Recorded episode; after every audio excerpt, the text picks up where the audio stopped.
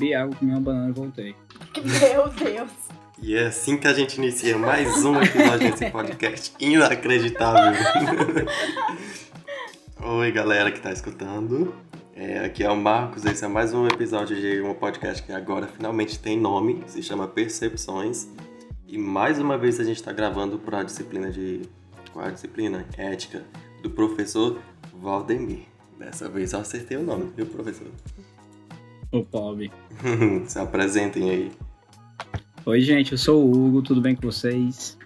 Sou estudante de design digital do terceiro semestre e tenho um gato.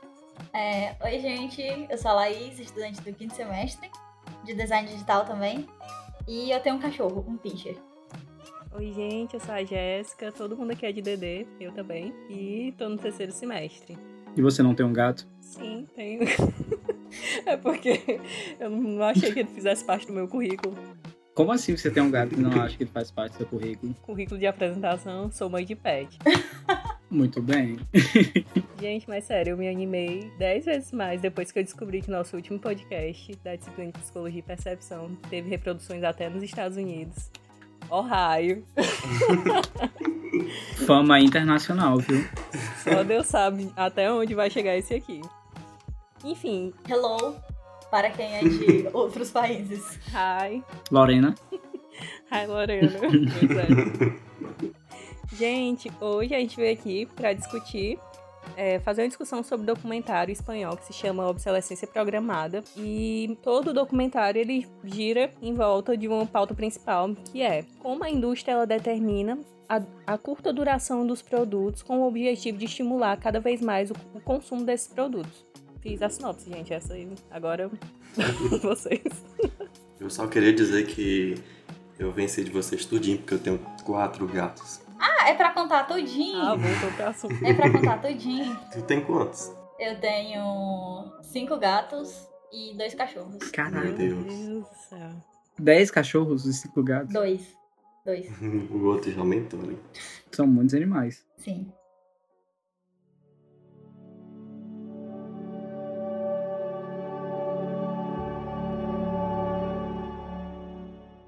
Quem quiser assistir o documentário, ele tá no YouTube, também pode ser encontrado buscando por A Conspiração da Lâmpada.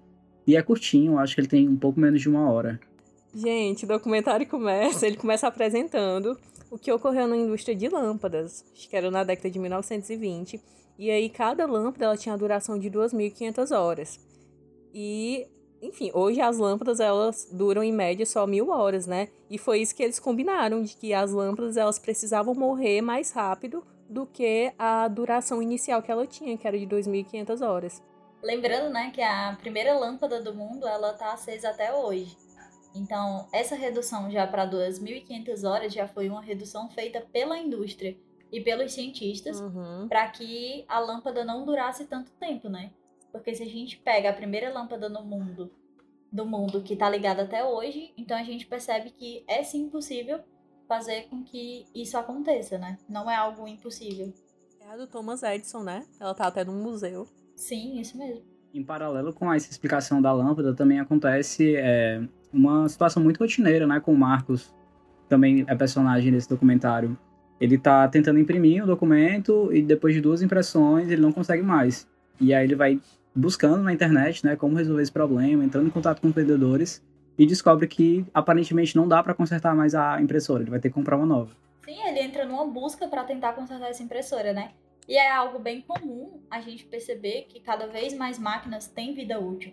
Falando de impressoras em si, as impressoras, por mais modernas que sejam, e até mesmo impressoras industriais, elas têm uma, vídeo, uma vida útil de até tantas impressões. E quando a gente fala de uma impressora de mesa, que é normal, né, da gente ter ou ver até mesmo nas nossas casas, a geralmente o total de impressão delas é de 15 mil impressões, 10 mil impressões. Então, pensar que você estipula uma vida útil de um produto e não dá manutenção, porque, por exemplo, se a vida útil dela é esse tanto por conta da agulha de impressão, então não seria mais fácil vender a agulha de impressão no lugar de vender outra máquina, né? Então, o, o documentário ele toca muito nesse ponto, né? de que será que não seria melhor vender peças para repor ou consertar máquinas já vendidas no lugar de vender novas máquinas? É, eu não sei se vocês já passaram por isso, mas eu já busquei comprar impressoras e tal. E eu desisti porque eu percebi que é realmente é um esquema inacreditavelmente grande. É inacreditável, mano. Sabe, todas as impressoras, parece que todas as marcas fazem ruim de propósito. E hoje em dia a gente pensa, ah, mas isso melhorou. De fato, melhorou, mas eles encontraram outras formas de, de tornar essa experiência pior. Hoje em dia, o que é pior nas impressoras é o software que eles colocam. Normalmente é horrível, é, é muito ruim de se usar. E eu sinto que eles fazem isso de propósito, sabe? É, se você for ver no YouTube, tem muitos vídeos de impressoras, inclusive ensinando como burlar os sistemas da impressora porque é, né, é, é horrível demais, sabe? É, impossível.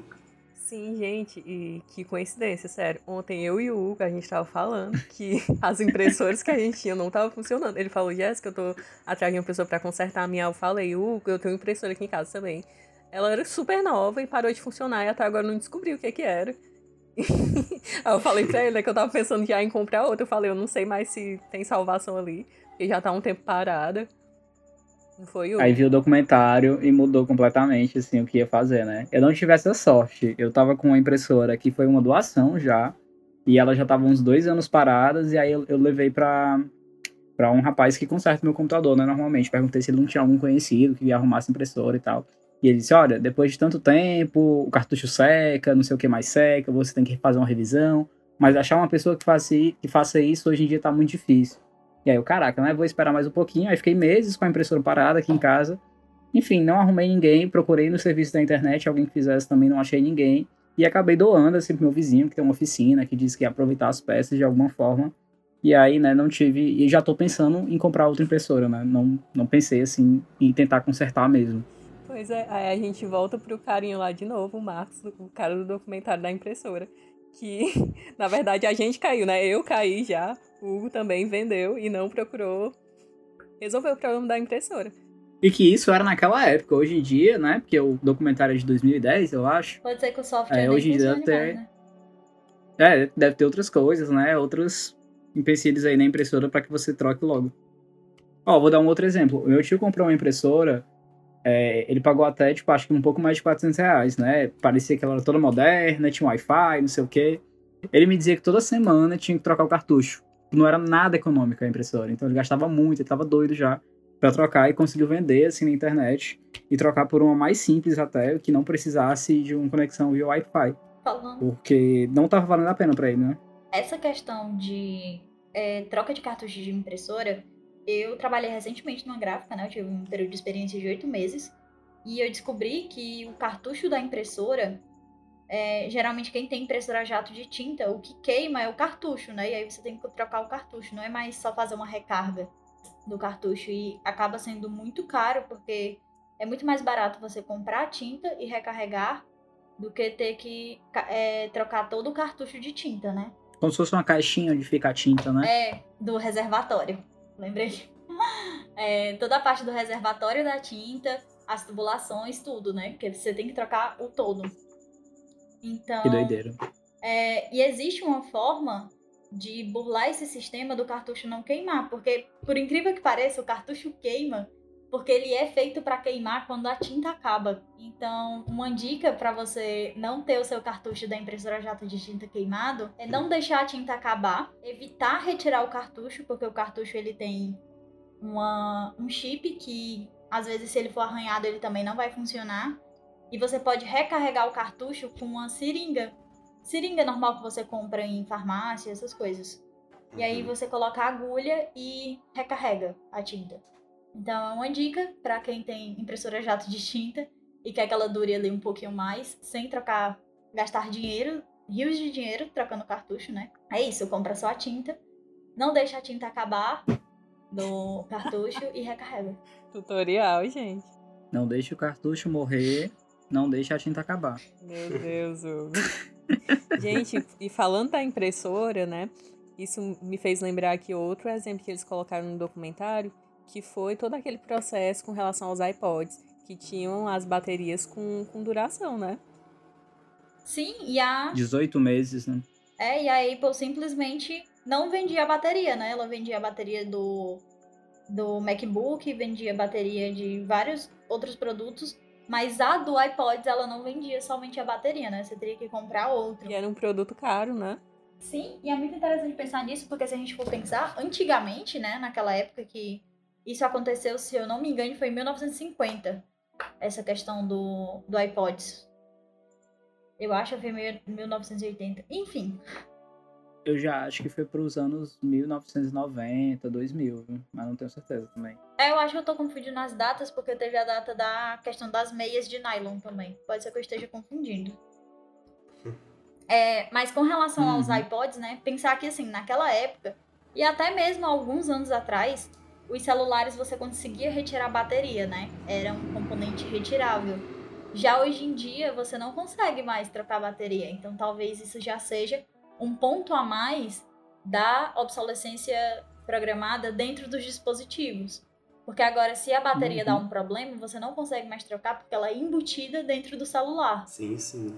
Vocês já viram como é a, a traseira de um iPhone? Hoje em dia ela é toda de vidro. E meu amigo, é preciso uma, uma máquina de laser ultra potente para tirar aquilo, sabe? Para substituir. E sai Cara, eu não caríssimo. fazia ideia. Sai muito caro, sabe? Um absurdo de caro. Vale mais a pena você pegar um iPhone novo. Precisa de uma máquina de laser para poder substituir a peça, mas é só dar uma quedinha no chão que quebra, né? É. Verdade. É nota mental, não comprar um iPhone que seja de vidro atrás, né? Sim, é... Enfim, gente, eu queria passar pro outro tópico, né? Mas para finalizar esse aqui, o próprio documentário ele diz, né, que é como a tecnologia funciona, que ela é projetada para falhar. E aí, o outro tópico que levanta também no documentário, que é o da obsolescência compulsória, que o produto ele não falha, ele não está programado para falhar, mas as pessoas, elas é, são estimuladas a comprarem a versão mais atual, a estarem sempre comprando, mesmo aquele outro produto dela não ainda sendo útil. Sim, o modelo de consumo que apareceu a primeira vez, eu acho que em 1950, né? Que é essa ideia de infinidade das coisas, né? Que você pode estar sempre comprando algo um pouco melhor, um pouco mais novo. E, e, de certa forma, eles veem isso como uma movimentação da economia também, né? Porque quando a gente fala da economia, quando a gente pensa em produtos que duram, o que foi visto, né, historicamente, é que há uma, uma quebra, né? Uma recessão econômica uma crise. Porque se, se a empresa não precisa fabricar produtos novos, então ela não tem como pagar os funcionários, né? Esse tipo de coisa. E aí eu acho é, que pode ser um caminho também para a gente ir para uma discussão, porque qual é a mentalidade dessas empresas, né? Para se manter nesse modelo de, de produção, né? De que precisa estar sempre produzindo mais. É, quando a gente falou da Apple, eu acho que tem uma parte no documentário também que ele fala sobre esse retorno, né? Tipo, de, dos produtos que não funcionam mais, né? Onde é que, para onde é que vai, né? Se a gente joga no lixo, se a Apple recolhe isso e tal. E não só a Apple, mas outras empresas também, né? Que são destaque dentro do, do documentário. E, assim, é importante falar também a questão de que até que ponto pode ser considerado uma melhoria. Porque se a gente parar para ver, muitas vezes a diferença de um celular entre um lançamento e outro é uma câmera a mais, que se você for para a prática, muitas vezes nem faz tanta diferença. Então, será que isso realmente é uma melhoria? É um avanço tecnológico? Então, fica o questionamento de você parar, entender e perceber o que para você é uma melhoria e um avanço tecnológico e não ir somente pela mídia ou pela estética de ah, porque esse telefone tem quatro câmeras, mas será que ele realmente faz um resultado de quatro câmeras? Será que ele não faz o mesmo, relacion... é, o mesmo resultado de celular... celulares que tem somente uma câmera, né? É uma mudança muito, muito pequenininha, sabe? Será que vale a pena? Porque todo ano é um telefone novo, mano. É muito telefone, sabe? Será que precisa? Será que a gente realmente precisa estar trocando telefone todo ano? E a quantidade de lixo que isso produz, os, os outros telefones. E, sabe, não tem como não fugir do tema Apple, porque ela é a mais famosa nisso. Não é à toa que agora os novos iPhones vêm sem carregador. E ela fala que os aparelhos vêm sem carregador porque isso é melhor para o meio ambiente. No fundo, eu acho que isso é para ela conseguir mais dinheiro, né? Mas, enfim, sabe? Aí, agora, essas novas empresas estão vindo com essa ideia de oferecer aparelhos sem carregador. É, não é só ela que está fazendo isso, a Samsung, se eu não me engano, tentou fazer isso, ou conseguiu, não lembro. E isso, inclusive, está gerando alguns pequenos processos, porque no Brasil é, isso não é considerado certo, sabe, pela lei brasileira. Você vender um produto sem o carregador. Você está você tá deixando de vender parte fundamental do produto para vender por um preço maior por fora. É a chamada compra casada, né? Que você, para utilizar um produto, precisa comprar Exatamente. outro. Exatamente. Uhum. E esse aí é o resumo da nossa geração, né? Que é consumir e fazer dívidas e, e parcelar e comprar coisas que a gente não precisa e fica nesse ciclo a vida toda. Eu tenho, você não tem. Eu tenho, você não tem. Eu tenho, você não tem. Eu tenho, você não tem. Eu tenho. Chegaram as tesourinhas Mickey e Minnie da Mundial. Só você ainda não tem. Tem uma parte do documentário que um crítico social fala sobre a nossa identificação enquanto sociedade, né? Que ela poderia se dar através das nossas relações com pessoas, através da nossa relação com a natureza, mas que esse modelo de consumo faz com que a gente se identifique com compras, né, com produtos que são é, em, em, larga escala, que tem uma grande publicidade. Então, o que eu sou agora está sendo mais pautado em o que eu tenho, né? Então, tipo, se eu tenho um telefone que é o do ano, se eu tenho um carro que é do ano, né? Porque eles falam também sobre é, essa ideia dos carros serem as novas gerações também, né? Os modelos mais novos. E, e, essa identificação que a gente faz de si mesmo, né? De, tipo, de representação. Então, eu sou o que eu tenho, eu sou o tênis que eu tenho de marca, ou eu sou o celular que eu tenho que é da Apple. E, e de como a gente acaba, talvez, não fazendo um processo contrário, né? De se perguntar quem a gente é sem todos esses produtos. E pensar, assim, que a gente, como designer, a gente tem um papel fundamental em tudo isso, né? Porque, querendo ou não, é, futuramente cada um de nós aqui vai fazer parte de algum processo de criação de algo novo. E pensar na experiência do usuário, eu acho que é fundamental, porque acredito que se for fazer uma pesquisa com os usuários, principalmente de smartphone ou de impressoras, pronto. Se a gente for fazer uma pesquisa de mercado com é, usuários de impressora, com certeza, se a gente fizesse um tópico mais importante, todos eles iriam falar sobre vida útil do produto. Então, pensar que é, a gente, como designer, também não é o foco somente no estético, né? Muito pelo contrário, o nosso foco é muito mais no usuário, na percepção do usuário sobre o produto, na experiência do usuário com o produto. Então, pensar que a gente um dia, no futuro, vamos fazer parte desse mundo e pensar como que a gente quer ser lembrado, né? Se a gente quer ser lembrado como designers que fazem produtos bonitos e estéticos para atrair ainda mais o consumo, ou se a gente pensa é, em tornar o mundo menos consumista e repensar valores, né, dentro da sociedade. Muito massa. Tem algumas partes do documentário que mostram, né, tipo, ou fazem a gente se questionar como foi, como foi para os engenheiros, né, os químicos da época desenvolver esses produtos, chegar no seu ápice, né, tipo, ah, um, um produto que tenha uma hiperdurabilidade e de repente retornar, né? Fazer tipo produtos mais frágeis, porque isso aconteceu.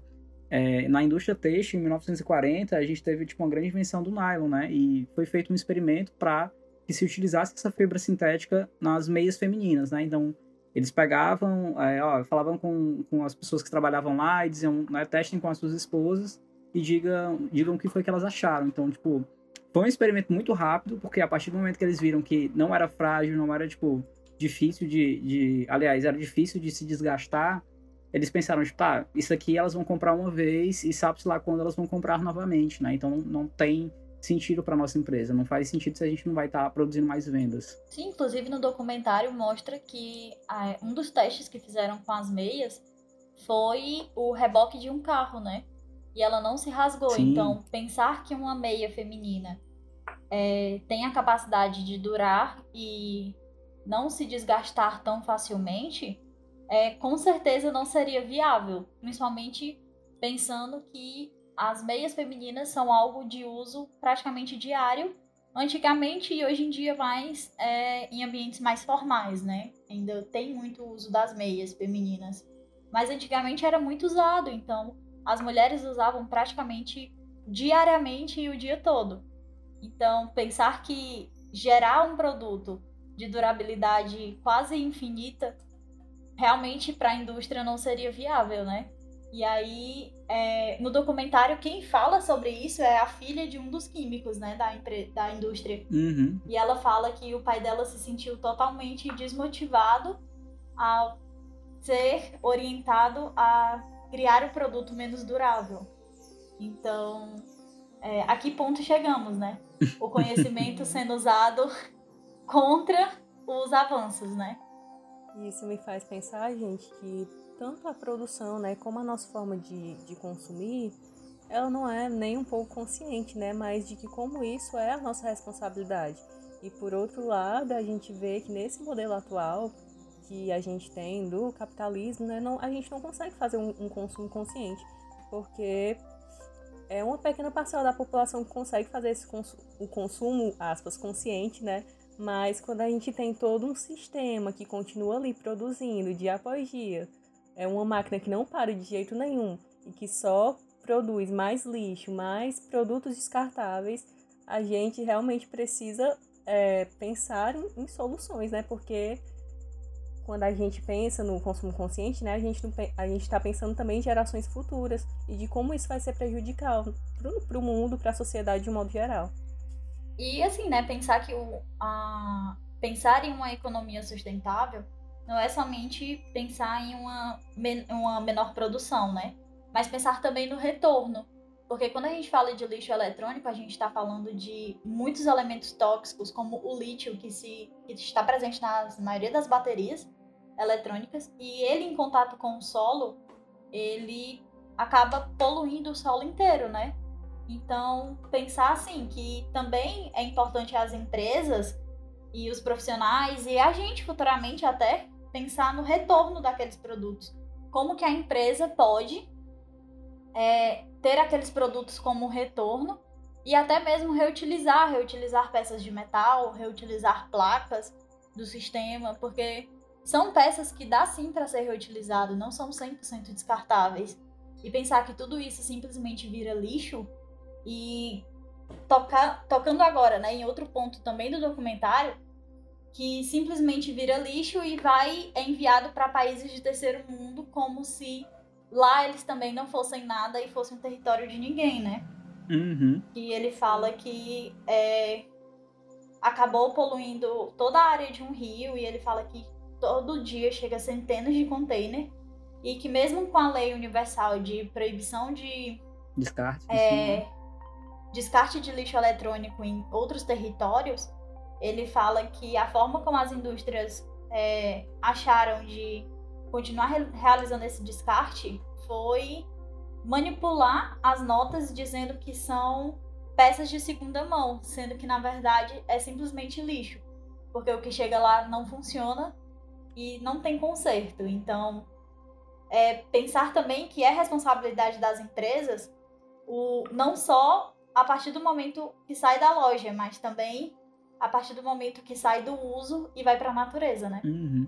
Eu gosto muito de um questionamento que é toda vez que a gente pensa em jogar um lixo fora, a gente está falando de que fora, né? Porque se a gente pensa como um globo, né, na, a nível Terra, não existe fora, né? Não existe assim fora do planeta. E os que foram para fora do planeta, né, eventualmente retornam. Então, é, esse pensamento de tipo assim, para onde meu lixo vai parar? Né? Eu acho que ele tem, sim, né, ser uma responsabilidade das empresas, mas eu acho que tem sido visto assim, né, mais recentemente, é um posicionamento também do cliente, né, de pensar o qual, aliás, como essa empresa se alinha aos meus interesses que não são só de comprar esse produto, né? Tipo, a gente está falando assim, consequentemente de política, de ideologias, de crenças. Então, é, esse cliente também mudou, né? Eu sei que a gente fala assim muito das empresas, mas eu gosto de trazer esse pensamento para também quem consome. E eu Sim. acho que esse pensamento tem que ser estimulado, né? A ideia de que a gente também, claro que sabemos quem detém, né, dos grandes poderes de produção e de riquezas, mas eu vou dar uma, um, um, exemplo assim que eu não sei se, se vai sair um pouco da linha. Mas o mês de orgulho LGBT, por exemplo, a gente viu uma centenas de empresas, né, que chegam nesse período e que colocam a bandeirinha lá, né, LGBT e nós apoiamos a causa e etc. Mas que durante o resto do ano não fazem qualquer ação afirmativa, né, para o público. Então, assim, refletir sobre essas empresas que, que têm essa iniciativa, mas até que ponto elas também são verdadeiras, né? Porque No documentário ele até fala, olha a Apple que se diz tão inovadora, jovem, etc, fazendo esse tipo de descarte. Então, tipo, até que ponto esse discurso é verdadeiro, né? Sim, é entre a questão do dilema ético, né? De você ser ético com o que você fala e com suas ações, né? Então, é muito importante perceber aí que não é só uma legislação, porque o descarte incorreto, ele é uma questão, ele é contra a lei, né? Uhum. Então, perceber que isso também é um dilema ético. E muito bem colocado, Hugo, a questão do, de pensar nos, nos usuários finais, né? No caso, agentes, compradores. Porque também é um dilema ético nosso. Pensar, será que essa empresa ela condiz com o que eu penso, ela condiz com o que eu falo, ela condiz com o que eu acredito, né? É muito uma questão de ética e ética profissional, principalmente, né? Essa não. Outra vez. Se suas meias calças vivem por um fio, desfiando o tempo todo e não resistindo nem mesmo à delicadeza de suas mãos, é porque chegou a hora de tomar uma decisão mais inteligente. Troque todas as suas meias calças comuns por Vivarina, a meia calça que não desfia, nunca. Ligue já para 011 1406 e peça sua Vivarina. Vivarina dá mais segurança a você. Vivarina realça a beleza de suas pernas, modelando-as com sedosa elegância. Não corre o fio. Veja por quê. Este é o segredo de Vivarina. Um processo inédito de fios e pontos entrelaçados. Uma trama hiper resistente, capaz de interromper o fio antes que ele corra mesmo quando passamos esta lixa de unhas ou esfregamos esta pedra pome. Vivarina não risca. A sua meia calça Vivarina continua nova. Vivarina não desfia mesmo. Ligue já para 011 1406 e peça sua meia calça Vivarina. Teste sua Vivarina. Ela não desfia para que suas pernas estejam sempre lindas, elegantes e sensuais. Sabe o que eu tava pensando aqui? Que esse documentário lembra bastante o filme Wall-E às vezes eu, eu, fico pensando, cara, será que o nosso futuro é ser igual ao Wally? Sabe que a gente vai destruir o nosso planeta? O nosso planeta já tá pedindo ajuda. Sabe, a gente já tá se sufocando. A gente não pode continuar assim para sempre. Sim, porque com certeza. No Wally, né? No Wally a Terra virou um eterno lixão, né? Então, basicamente, o Wally tá sozinho na Terra, é, fazendo vários bloquinhos de lixo e, e esperando o sinal de vida novamente, né? Porque se a gente pensa na, em toda a questão de poluição, é, é difícil se você realmente está no centro urbano, como é, a cidade de São Paulo, é mais difícil respirar por conta que o ar é muito pesado e tem muito CO2. Então, você é, sente realmente a diferença. Eu, por ser de Quixadá, uma cidade 100%, quase 100% natural, que a gente anda e tem natureza por qualquer lado, então, é, quando você chega no centro urbano, você percebe a diferença do ar. Então, é muito importante pensar nessa questão realmente de que o planeta já está dando sinal de que algo precisa ser mudado, né? E será que as empresas realmente estão se preocupando com isso? Porque é, em questão de ações, não. Porque falar é muito fácil, fazer um discurso bonito é muito fácil.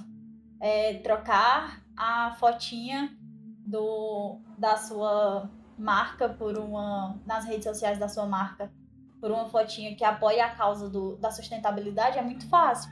Agora, realmente realizar ações para isso é o que é mais difícil. Realizar ações, por exemplo, de retorno do lixo, realizar ações de conscientização de consumo, não acontece.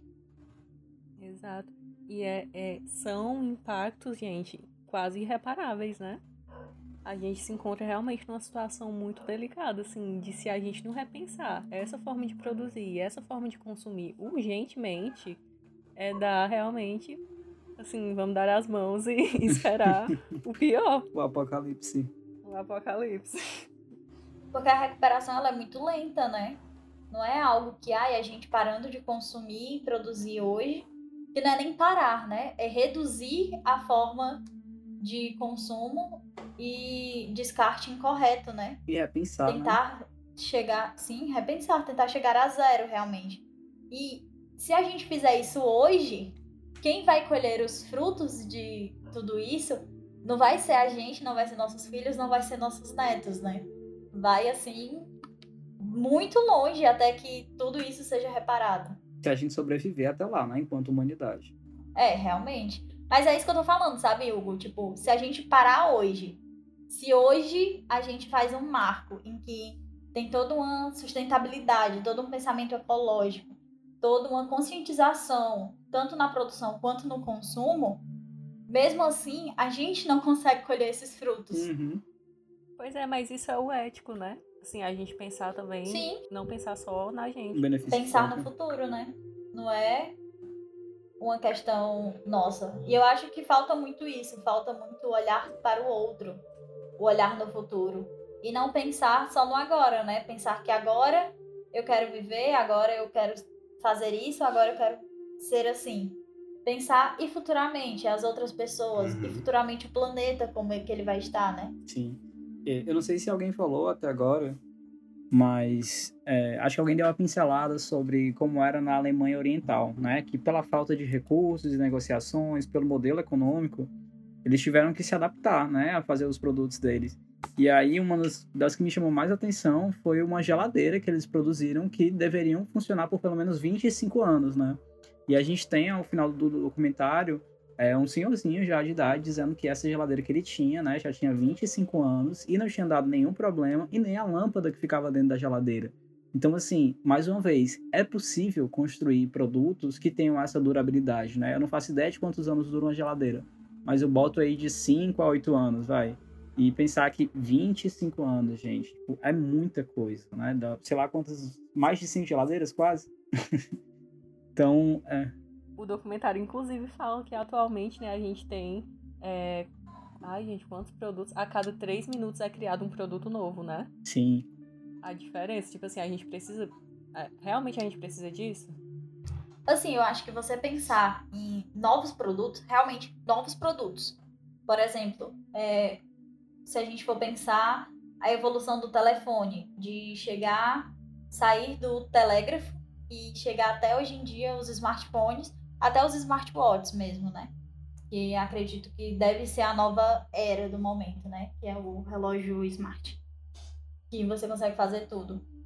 Então, pensar assim, realmente existir uma evolução, até aí tá ok, porque é importante evoluir, como qualquer outra coisa, como utensílios para casa, por exemplo. Aqui em casa, eu acho uma revolução o mop, por ser algo muito prático. Eu amo. Então, justamente, então você pensar, você pensar na evolução dos produtos, até aí tá ok. Se a cada três minutos um produto novo, realmente novo, fosse criado, seria ótimo. Talvez a gente já tivesse realmente carros voadores, como era para ser o esperado para hoje em dia. Só que eu acho que as pessoas pararam de pensar em criar produtos novos e evoluir e começaram a pensar somente em estética, vou mudar aqui acrescentar somente uma câmera, vou acrescentar uma funcionalidade a mais, vou colocar o Wi-Fi e não pensar realmente em evoluir. Porque, por exemplo, com certeza, entre a diferença do telefone sem fio e do, do, tele, do, tele, do smartphone, com certeza eles poderiam colocar mil outras funcionalidades. Só que quando foi criado o smartphone, não foi só com uma funcionalidade, foram com várias. Então você pensar que. No, por que, que você vai. Ah, nossa, eu desenvolvi aqui um novo software. Por que, que eu vou lançar um software novo e um celular praticamente idêntico aos outros que tem no mercado, sendo que eu posso investir um pouco mais em pesquisa e quem sabe lançar um novo modelo, é, um novo modelo não, lançar uma nova inovação, né? É, fazer algo totalmente inovador para o mercado e não somente construir coisas iguais às que já tem, né? eu só só para acrescentar assim o que a Laís falou agora é, sobre essa coisa de ah, criar novos produtos, né? Eu acho sim, mas eu acho que é tipo é interessante a gente pensar em inovação, mas eu acho que retorna o que a gente vem discutindo, né? Sobre tipo assim como esses produtos vão ser criados, e não só além da função, né? Além do que é inovador, mas a preocupação com o meio ambiente, né? A preocupação em ser sustentável E questiono também o que é essa evolução, né? Tipo, é, a gente volta de novo um pouquinho pro, pro documentário para dizer que chegamos em um ponto, né? A indústria têxtil chegou num ponto em que ela produzia um, um material que era é, super resistente, né? Então, ao mesmo tempo, me faz pensar que nós, né, enquanto meros seres humanos, assim, relés, não estamos também nesse momento de poder, né, de decidir assim o que é que vai ser colocado no mercado. É claro que existe, né, o que a gente compra e a nossa decisão que nem sempre é consciente, né? A gente é muito bombardeado por publicidade, marketing, essas coisas. Então é, é difícil pensar assim, né, que sei lá, a partir de agora eu só vou comprar celulares que são é, com, sei lá, duas câmeras, né? E, e isso ir de contra o que a gente está sendo globalmente bombardeado, né? Então acho que é muito difícil também criar essa resistência, né? Esse pensamento, esse essa resistência coletiva, mais de, de pensar, não, não aceito mais produtos que são assim, né? Eu não vou mais comprar é, impressoras que tenham vida útil de dois anos. E ao mesmo tempo que eu falo isso, eu também percebo que existe um movimento crescente de, por exemplo, pessoas que não utilizam mais produtos que são testados em animais, né? Ou que de alguma forma maltratam os animais. Tem até o um nomezinho agora, mas eu não vou lembrar. Alguém, se alguém souber, acho que é cruelty free, alguma coisa assim, não sei. mas que também, né, ao mesmo tempo que eu questiono isso, de qual o nosso poder nessa, nessa estrutura, eu também relembro que a gente já tem alguns movimentos sobre, né, que a gente consegue sim se organizar enquanto sociedade e dizer quais produtos a gente quer e quais produtos a gente não quer. E o que é que essas empresas precisam para fazer para que a gente continue comprando, né, para que a gente continue movimentando, e, enfim, né, de, de certa forma, não vou dizer assim, dominando esse mercado, no sentido de definir o que a gente vai comprar, né, de, de forma totalitária, mas que a gente pode sim, né, que a gente tem esse poder de dizer, de negar um produto, ou de seguir uma linha de produtos que, que sei lá, vou, vou dar um exemplo aqui, né, uma linha de produtos que é vegana, né, a partir de hoje vou usar só produtos que são assim. Então, questiono, mas também apoio essa autonomia. É, eu acho que é muito. Essa questão, Hugo, ela é muito de dar o primeiro passo, sabe? Se a gente pensar que a gente está dando uhum. o primeiro passo, é muito pensar que a gente não está sozinho e que isso é totalmente válido. Uhum. Então, a gente, a partir de agora, por mais que seja somente uma pessoa, a partir do momento que uma pessoa começa a questionar e começa a pensar nisso, com certeza muitas outras vão parar de se questionar. Porque é muito pensar no coletivo. A gente não está sozinho. Pode ser que a gente esteja sozinho agora. Eu posso ser um grito mudo aqui na minha cidade, na minha casa. Mas pode ser que do outro lado do mundo também esteja, esteja tendo um grito mudo. E um dia esse grito mudo pode ser escutado. Porque essa causa, por exemplo, dos animais, há muito tempo ela já vinha correndo, há muito tempo já vinham pessoas falando disso. E aos poucos, cada vez mais, aquilo vai, vai ganhando força, sabe? Uhum. Era sobre isso que eu queria falar agora é que de fato o nosso consumo está exagerado, é, o nosso planeta está passando por dificuldades, a temperatura está subindo, e mas o que, que a gente pode fazer agora para reduzir esse consumo exagerado, para ajudar o meio ambiente de alguma forma? É, eu queria que vocês citassem coisas que a gente pode estar fazendo agora, no aqui agora na nossa vida, os nossos hábitos que a gente pode estar melhorando para pelo menos postergar esse consumo exagerado, para pelo menos reduzir um pouco.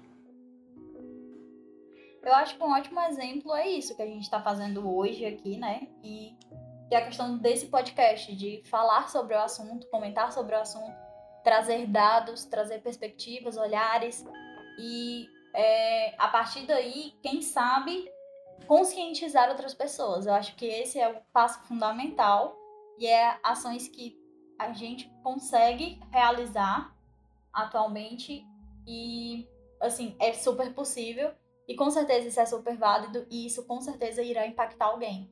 É, não tem como uma pessoa chegar ao final desse podcast e ter continuar com a mesma mentalidade de quando ela entrou. Então algo vai mudar, sabe? É muito aquele conceito de que uma pessoa não é não a mesma pessoa não toma banho no mesmo rio duas vezes. Porque o rio muda e a pessoa muda. Então, é muito esse conceito. Você vai mudar nem que seja um pouco. Foi quem disse é, esse pensamento aí do rio? Não conheço o nome do filósofo, conheço a frase do Instagram da vida. muito bom. Gente, eu acho que é o mínimo que a gente pode fazer, né? De certa forma, é tentar consumir de forma mais sustentável. Até porque nós somos também responsáveis pelo que está acontecendo. Uhum. Mas eu ia dizer, gente, eu fiquei lembrando que vocês estavam falando dessa discussão toda. E em um dado momento do, do, documentário, o filho do cara que criou a obsolescência compulsória, ele diz, né? O meu pai não obriga ninguém a, a comprar, a ir no shopping e a consumir mais. Eles fazem isso por vontade própria. Mas isso não é totalmente. Não é totalmente uma verdade, né? Porque a gente sabe que a gente é, de certa forma, também manipulado. E, e, e fechando isso, né? O narrador ele fala que fala uma, uma, frase do Marx, né? Que ele diz que se a felicidade. Na verdade. Droga, confundi. Esqueci a frase, gente. Fala isso, vou lembrar. que a felicidade é subjetiva, né? Não, é, ele fala algo assim: que se a felicidade dependesse, tipo, dos nossos níveis de consumo, então a gente já teria chegado à felicidade absoluta, Porque sabe? hoje já consumimos 26 vezes mais do que na época do Marx. Nossa. É, muito mais do que na época do, do Marx, né? Que já fazia críticas pesadas sobre. E não é uma verdade, né? A, a realidade é que a, a gente tá cada vez mais triste, cada vez mais tentando consumir e isso de uma forma totalmente vazia, né? Isso não nos, não nos alimenta de maneira Uhum. nenhuma. Acho que outra, outro mínimo passo que a gente pode fazer também é o descarte consciente. Então, pensar se eu vou trocar de celular, o meu celular ele realmente não funciona mais, ou eu vou trocar porque ele não atende mais às minhas necessidades. Eu preciso de um celular um pouco mais potente, um pouco com a bateria um pouco mais durável, porque as minhas necessidades atuais são essas. Então, pensar o que, que eu vou fazer com esse celular antigo eu posso vender ele, eu posso devolver para a loja, eu posso, quem sabe, é, dar para alguém que realmente necessita de um celular e não somente pegar o celular, jogar no fundo da gaveta ou simplesmente descartar no lixo, né?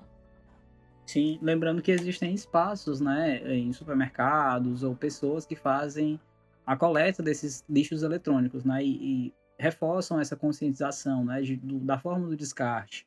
Então, se hoje eu jogo a minha impressora no mesmo lugar que eu jogo o meu lixo de casa, ele vai para o mesmo lixão, ele não vai ter um descarte correto, né? E a gente sabe que, infelizmente, né, no Brasil ainda existe é, esses grandes aterros sanitários que são onde os lixos são descartados e nem sempre reciclados, né? Então, é difícil até a gente tentar reforçar. Eu penso assim, né? Me desculpe se eu estiver sendo meio otimista. Mas é difícil até pensar em, em reforçar essa ideia da reciclagem em casa, porque vai tudo para o mesmo canto, né? Eu lembro que no, no meu ensino médio, eu questionava muito os meus professores, né, os coordenadores, por que a gente não tem coleta seletiva dentro da escola, né? Por que a gente não faz esse tipo de iniciativa para tentar incentivar os alunos? E, e não, e a resposta é, ó, vai tudo pro mesmo canto depois. Vocês vão ver o lixo passando aqui, o carro do lixo passando e pegando tudo uma vez e jogando dentro do, do, do caminhão, entendeu? E aí, assim, acabou a fantasia do, da reciclagem, né?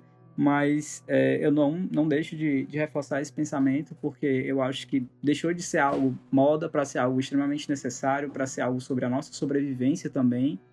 E, eu acredito como reforço, além da conscientização, né, de tentar levar essa mensagem para outras pessoas, é, a gente precisa cada vez mais instituir isso como cultura, né? Porque é difícil, a sociedade, esse modelo de sociedade de consumo, existe desde 1950, né? E a gente está, sei lá, quase um século nele, né? E é muito muito difícil simplesmente desligar assim, né? De repente, ó, vou ser radical e hoje não vou usar nada que seja de indústria X ou Y, né? Vou, vou, sei lá, me vestir aqui com folhas de plantas e uma coisa assim, muito radical, né? Mas que a gente precise, talvez, assim, de, não sei se é algo tão quanto radical, mas a gente precisa, assim, de uma mudança bem abrupta para sair, assim, desse ciclo de é, consumo exagerado que só prejudica a gente e o planeta, né? Tanto psicologicamente falando, como a nossa vivência, é... aliás, o nosso metabolismo, né? A gente falou um pouquinho de poluição também. E, e é isso, gente. Eu não sei se tinha alguma coisa para falar nesse sentido. Bem, não, acho que ficou mais, hum. ficou mais do que claro que esse nosso sistema já não funciona há muito tempo.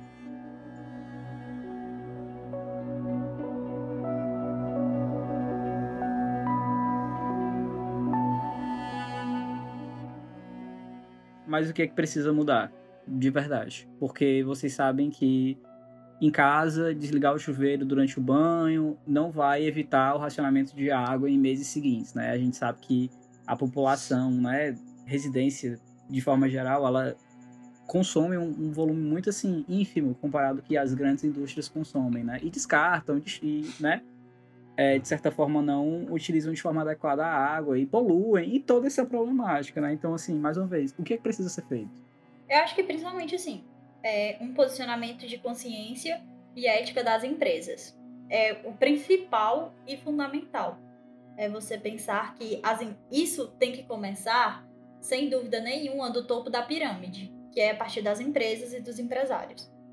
É, mas o que, que a gente, como usuário final, pode fazer é começar a falar e não aceitar que coisas assim aconteçam. Porque a partir do momento que pessoas começam a falar e criticar, a empresa, para não ficar suja no mercado, ela tende a mudar, tende a evoluir. Então, acho que o ponto principal é começar a repensar os nossos hábitos, principalmente de consumo, repensar nossos hábitos de descarte e começar a falar cada vez mais sobre isso. E claro, muitas vezes a gente vai se questionar: nossa, somente eu falando, somente aqui nós quatro falando nesse podcast, talvez não mude. Talvez se um dia esse podcast chegar aos ouvidos da Apple, ela não vai estar tá nem aí e vai lançar outro celular com seis câmeras. Mas é, pensar que e se esse podcast chega a outras mil pessoas que começam a criticar a Apple sobre um celular que está aumentando somente a câmera ou que precisa de uma máquina de laser super forte para ser aberto, mas quando cai no chão quebra o vidro todinho. Então, principalmente conversar e conscientizar a população sobre esses pontos é super importante vocês sabem que as meninas já falavam sobre isso, né? Que o rico cada vez fica mais rico e o pobre cada vez fica mais pobre, né? Sim. Sim. E é realmente isso, né? Principalmente assim, se a gente for parar para pensar numa política brasileira, até mesmo a questão dos impostos, que são cobrados exatamente iguais sobre as pessoas ricas e sobre as pessoas pobres, sendo que o pobre ele gasta muito mais para sobreviver do que o rico, né? Sim. Então, pensar que o pobre paga o mesmo imposto ganhando menos e sendo que ele, ele gasta praticamente todo o salário dele para sobreviver é realmente assim de assustar. Ele paga, na verdade, até mais, né? Porque os impostos que são mais altos, que a gente tem visto que têm sido mais altos, são justamente, né, falar assim, alimentos, né? A gente tá falando de uma cesta básica, entendeu? Então é tipo, é o arroz, é o feijão, né? Gente, eu fui no supermercado esses dias, eu acho que o arroz estava 5 reais. Eu fiquei tipo, quando foi que isso aconteceu, entendeu? Quando foi que o arroz ficou esse preço? Que eu não entendi. Eu acho que o mesmo, a mesma coisa assim para Coca-Cola, né? Eu lembro que eu comprava Coca-Cola de 2 litros, enfim, de 3 reais, de 3,50. E aí de repente é tipo 8 reais. Eu fiquei, como? Né? Quando isso chegou aqui? Ah, outro ponto muito importante de se falar é o, a questão de não olhar somente um selo de sustentabilidade. Porque se a gente fizer uma pesquisa, mesmo que rápida, na internet, várias marcas são processadas por ter um selo de sustentabilidade, mas por trás não ter nada de sustentável. Uhum. Então, não acreditar somente numa carinha bonita num selo. De, ah, é, meu produto é sustentável. E realmente ir pesquisar se aquela empresa é sustentável. Porque é, foi até um grande problema a questão do, das escovas de dente da Colgate, que eram as escovas de dente de bambu, né? Por serem sustentáveis, não. É, não biodegradável, é, prejudicar né? o meio ambiente. É, biodegradável, não prejudicar o meio ambiente no descarte e tudo mais. Sendo que foi descoberto que para produzir uma escova de bambu, você gastava o bambu inteiro. Caramba. E um bambu demora mais de 100 anos para crescer. Caramba. Então isso não é sustentável. Um exemplo atual disso, que a gente até discutiu em outra disciplina, gente, foi as embalagens do Nissin, né? Que colocaram ali um negócio mais verde, mais assim, nos tons e no material também feito. Mas, assim, obviamente a gente sabe que por trás daquilo, que aquilo ali é uma farsa, né? Se é que esses produtos mais verdes existem, o quão verde é esse produto? Sim, e pensar também na produção, né, desse produto. Porque, por exemplo, é, beleza, a escova de bambu biodegradável, ela realmente é biodegradável. Pensando aqui no descarte dela, com certeza ela agride muito menos o, o meio ambiente do que uma escova de plástico. Só que a partir do momento que a gente para e pensa na produção daquele produto, ele não é um produto sustentável. E outra coisa, viu, Uhum. em questão de funcionalidade, essas escovas de bambus, elas demoram muito mais para secar e a é, com- como consequência disso, você pode ter a proliferação de bactérias de uma, forma, de uma maneira mais que tem mais risco do que se fosse, né, as escovas normais. Então, o que é que essa escova de bambu tá fazendo, né? Porque não tá sendo sustentável, não tá sendo funcional, Sim, muito importante. é só enganação. Isso. E o quão antiético é essa, essa, essa manipulação, né? Exatamente. Sim, de colocar um selo, né? Porque onde que tá a sua verdade a partir do momento que você coloca um selo de sustentabilidade e você tá indo totalmente contra aquilo? Uhum. Eu não sei se, se vocês lembram, mas até umas era atrás, né? A Coca-Cola vinha numa, numa, numa embalagem retornável de vidro. Nossa, hoje em saudade. dia, hoje em dia, hoje em dia o que é que a gente usa? Plástico. Uhum. Sim, é muito importante, né? Pensar nisso. Porque é pensar na vida útil, né? O vidro ele tem muito mais vida útil do que um plástico, já que o vidro pode ser esquentado a altas temperaturas sem derreter para matar micro-organismos, bactérias e tudo mais que possa ter dentro dele. Então, pensar por que que houve essa troca, né? do vidro pelo plástico? Será que foi só por uma questão de perda ou uma questão de que para para Coca-Cola é menos trabalho produzir plástico do que produzir vidro? Ou pensar na logística E deles tem o também, fato, né? né, de que plástico está destruindo nosso planeta cada vez mais. É, eu acredito que esteja diretamente ligado ao fator realmente é, econômico, né? De que a gente pagaria só pelo líquido da Coca-Cola se a gente pudesse ainda reutilizar o vidro. É, é realmente assim.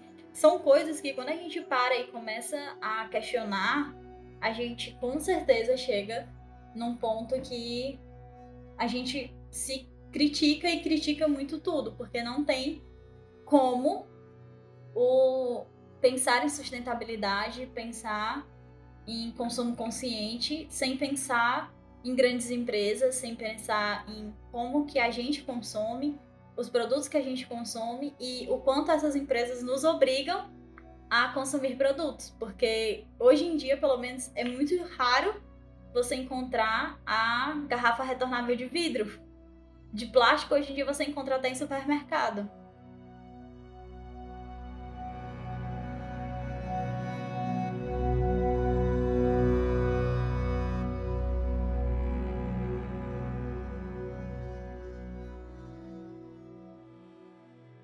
Gente, eu acho que nós, como designers, né, podemos entrar também na discussão da publicidade, né? Eu acho que entra na ética da publicidade, que impulsiona esse consumo exacerbado, né, esse consumo exagerado de coisas. E eu sei que a gente está falando das empresas, e eu sei que a publicidade também faz parte dessas empresas, né? Mas eu tô trazendo essa discussão para a gente também como comunicador, né? Como alguém que em algum momento da nossa carreira vai falar também por uma marca, por uma empresa. E, e eu acho que essa discussão ela também constrói essa ideia de que a gente, enquanto profissional, tem que ter uma sensibilidade para isso. Não só uma sensibilidade, mas uma responsabilidade também. Né? De pensar em como esses produtos vão chegar nessas pessoas, em como esse material que a gente vai poder produzir, né? seja como publicitário como designer, vai afetar essas pessoas e que estilo de consumo a gente está tentando quebrar ou perpetuar. Sim, muito importante também falar nisso, né? Porque, querendo ou não, é uma coisa que a gente vai, pode seguir, né? Porque o nosso curso ele é muito amplo. Papel, caneta, agenda, pastas, grampeador, desgrampeador, lixeira, telefone, fax. Um executivo não teria como trabalhar sem estas ferramentas todas, que são fundamentais no escritório moderno, mas que já estão com os dias contados. No escritório do futuro, o executivo vai continuar grampeando, escrevendo e telefonando. Mas os velhos equipamentos que ocupam tanto espaço não vão ficar mais espalhados sobre a mesa, e sim aqui, na tela do computador.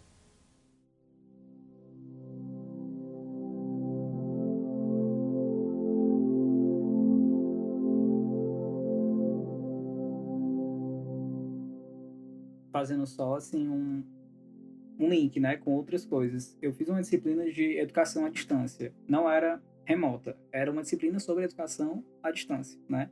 E aí, antes de se falar educação à distância, se falava um pouco da história do computador no Brasil. É, o aprendizado, né, o conhecimento que a gente tem hoje, né, por exemplo, em aulas remotas, ele não foi essencialmente difundido, assim, sabe? Foi uma coisa assim, surgiu o computador e aí é, vamos usar o computador em sala de aula e não teve exatamente um plano para isso, sabe? Não teve assim um planejamento para ter computadores em salas, por exemplo. É tanto que eu não sei se vocês passaram por isso, mas eu tive aula de informática que eu ia para jogar, que eu ia, eu não ia conhecer os componentes de um computador, eu não ia aprender sobre informática, assim, nesse sentido, né, de entender funções. Eu ia para jogar no computador. Era isso que eu fazia na aula de informática. E o que é que isso tem a ver, né? É, a gente não teve uma, uma educação mesmo sobre como usar o computador e menos ainda como descartar, entendeu? Então, é, na família assim dos meus avós, os meus tios sempre tiveram um pouco mais de grana e eles tinham computadores, então eu, tenho contato com o computador desde muito cedo por causa deles, né? E aí eu lembro das máquinas, né, que tipo iam meio que se empilhando, a sempre que tinha uma geração nova de computador, né, não tinha exatamente um descarte correto para CPU, né, para o gabinete e tal, e as coisas meio ficavam amontoadas com cabos, de repente iam pro lixo, entendeu? Então não tinha uma acho que um, um, guia, né, tipo de como você descartar e aí eu acho que faz total sentido com essa notícia, porque ainda hoje eu não sei se tem, né? O que é que você faz com o computador não presta, né? Tipo, ó, pifou assim completamente. Pra onde é que vai esse lixo? Não tem. Hugo, a gente não tem nem uma orientação, né? Nem para descarte eletrônico, nem para descarte Uhum. nenhum. Isso é fato, assim, na nossa educação, a gente não tem uma orientação sobre isso. É tanto que a gente consegue ver isso claramente nas ruas do Brasil. Aqui na minha cidade, por exemplo, é, é- gente, é super comum ver o pessoal assim ainda descartando lixo no meio da rua, como se fosse ali um, um, um cesto, um cesto de lixo, sabe? Tipo assim, eu posso jogar onde eu quiser. As pessoas no ônibus, a pessoa coloca assim a mão pra fora da janela e joga qualquer coisa que ela tiver na mão, um saco plástico, uma garrafa, uma garrafa plástica de Uhum. água. Eu já vi muito isso e assim, o que eu identifiquei também é que, por exemplo, aqui em Fortaleza, na última notícia que eu vi, que já faz um tempo, somente 30% da cidade tinha saneamento básico. Então, para algumas pessoas, jogar o lixo no centro da cidade, ou jogar o lixo perto da casa dela, é exatamente a mesma coisa, porque ela tem um, um- Uhum. um lixão assim na frente de casa, entendeu? Ela não tem uma coleta seletiva, aliás, não é nem coleta seletiva, né? Mas uma coleta de lixo naquela no local, no local dela, na residência dela, então tem um esgoto a céu aberto. E isso impacta muito também, tipo, como é que a gente vai conscientizar essas pessoas que não têm direitos básicos? Entendeu? Por que, que eu tenho que jogar lixo no lixo, né? Eu tenho que fazer um descarte correto, se perto da minha casa não existe um descarte correto? Gente, de acordo com os dados de 2010 pelo Programa das Nações Unidas para o Meio Ambiente, o Brasil produziu mais de 366 mil toneladas de lixo eletrônico por ano. Meu Deus. E pra onde, pra onde que vai tudo isso? E isso é de 2010. Então, pensando que houve ainda mais o crescimento de, do consumo, então com certeza esses números são muito mais elevados. Uhum. E pensar que toda produção, né, de um, de um novo produto, de um novo produto é redundante, né? Mas que toda, todo o processo, né, de fabricação de algo, ele é poluente, né? Quando eu falo assim de coisas físicas, né? Existe um processo químico, existe assim é, uma, uma- um CO2 que é liberado e tal. E aí, além desse, desse processo, né, que já é negativo para o meio ambiente ecologicamente falando, a gente tem o agravante do descarte, né? Então, depois que esse objeto aí é produzido, vou pegar o exemplo do computador, né? Depois que ele passa todo esse, enfim, aglomerado de processos químicos e físicos, etc., é, que já é poluente, ele é descartado de uma maneira incorreta. Então, assim, vai chegar um momento em que não vai ter mais espaço para tanto lixo, entendeu? Porque a gente produz muito mais do que a gente consegue suportar na esfera do planeta, entendeu? Dentro de casa, enfim. E eu acho que é o mais preocupante. Outro ponto muito importante também que agora tu tocou, eu lembrei que no documentário é, tem um dos pesquisadores que ele fala que deve-se pensar não somente na produção e no descarte do produto, né? Mas, por exemplo, o é, todo o percurso daquele produto. Então, para o produto sair da fábrica e chegar até a nossa residência, existe muitos outros poluentes nisso, né? Sim, sim. Então tem a questão da Queima de dos combustível. combustíveis, Uhum. sim, o que- a queima de combustível para o produto chegar até a gente. E lembrando que combustível, é, a maioria dos combustíveis utilizados em grande porte, como caminhões, navios e tudo mais, são combustíveis não renováveis, porque são à base de petróleo. Então, pensar que combustíveis que não são renováveis estão sendo ainda mais utilizados para isso, para alimentar ainda mais o mercado desse tipo, é realmente assim, você consegue ver que os gastos e o impacto não é só na produção e no descarte, né? É em todo o processo. E aí é todo esse, esse processo de poluição para chegar na sua casa um novo iPhone com seis câmeras, né? Sim, e que você vai usar por um ano até ele lançar outro iPhone com sete câmeras. Uhum. E cuidado pra não dar uma queda nele, porque. Adeus. Ah, ainda tem isso? Bom, então é isso. Mais uma vez estamos aqui terminando o episódio. Espero que vocês tenham gostado. Foi muito legal a gente falar aqui com os nossos queridos participantes. É, quais são as considerações finais que vocês têm a dizer? É, a minha consideração final, sem dúvida, é falar sobre a conscientização. De que a gente precisa ser mais consciente no consumo e no descarte. E não devemos pensar que estamos sozinhos, porque é, somos quatro e se você está ouvindo esse podcast e você também vai começar a repensar sobre os seus hábitos de consumo e descarte, então a partir de agora você é mais um.